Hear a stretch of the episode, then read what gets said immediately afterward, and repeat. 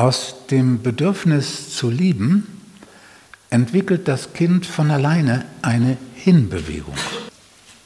Hinbewegung zur Mama, Hinbewegung zum Papa, da fängt es an, Hinbewegung zu den Geschwistern.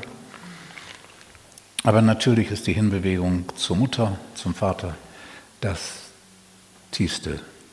Jetzt ist es so, dass viele Eltern emotional schon auch so blockiert, so zu sind, sich so in ihr Ich und ihr angestrengtes Dasein verfransen, dass diese Hinbewegung nicht, das Kind nicht zu Ende führen kann. Manchmal einfach, weil die Eltern viel zu beschäftigt sind mit so viel wichtigeren Dingen, und manchmal, weil sie keinen inneren Raum dafür haben. Weil sie selbst gar nicht an die Gefühle erinnert werden wollen, was damit ja einherginge. So, und dann ist da die Hinbewegung, zack. Was passiert? Es passiert, dass die Energie, die sich auf die Mutter richtet, blockiert wird.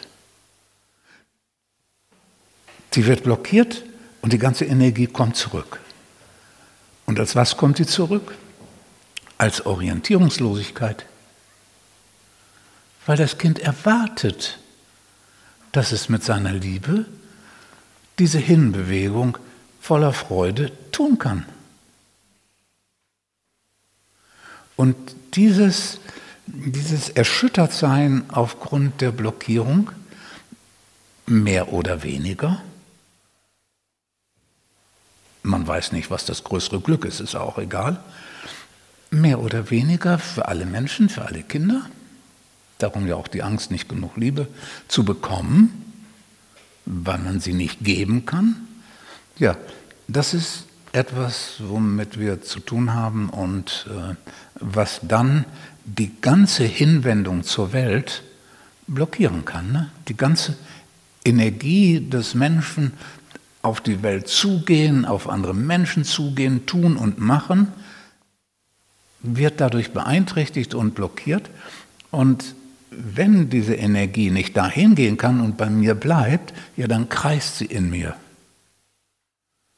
Dann hat die Energie ist dann dazu da, Selbstzweifel, mit sich selbst beschäftigen, den eigenen Mangel nicht verstehen, wo der herkommt und, und Ängste entwickeln und die ganze Energie läuft dann hier so im Kreis.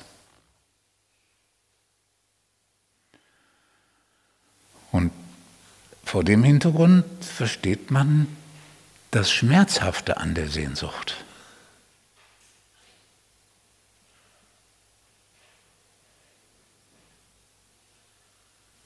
Ich meine, so ältere Kinder, die berichten in Therapien dann oft, äh, wirklich oft, nicht selten, dass sie zum Beispiel solche, solche Situationen gibt es. Das Kind pflückt Gänseblümchen.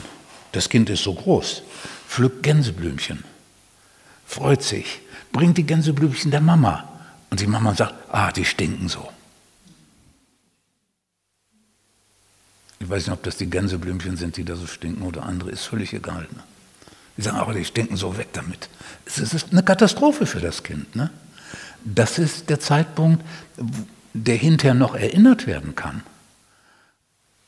Die Zeitpunkte vorher werden nicht so viel anders erlebt worden sein, sind noch viel fundamentaler, weil das Kind noch so jung ist und deswegen der Schaden viel stärker wirkt und viel mehr Unheil anrichtet.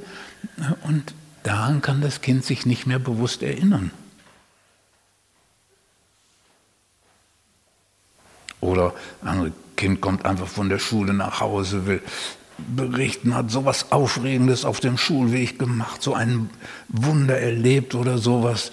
Und die Mutter winkt so ab, ach, ich muss hier Essen kochen. Das, das, das sind so, so äußere Ereignisse, an denen der innere Prozess sichtbar wird, weil es ist die Haltung, es ist das ganze dem Kind begegnen, dem so was sich darin ausdrückt. Und das ist diese unterbrochene Hinbewegung.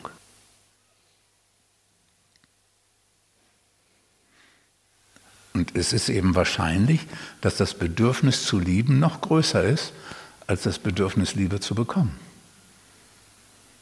Aber dieses Bedürfnis zu Liebe wird dadurch natürlich, zu lieben wird dadurch natürlich blockiert. Wenn man das verstanden hat, kann die Heilung beginnen.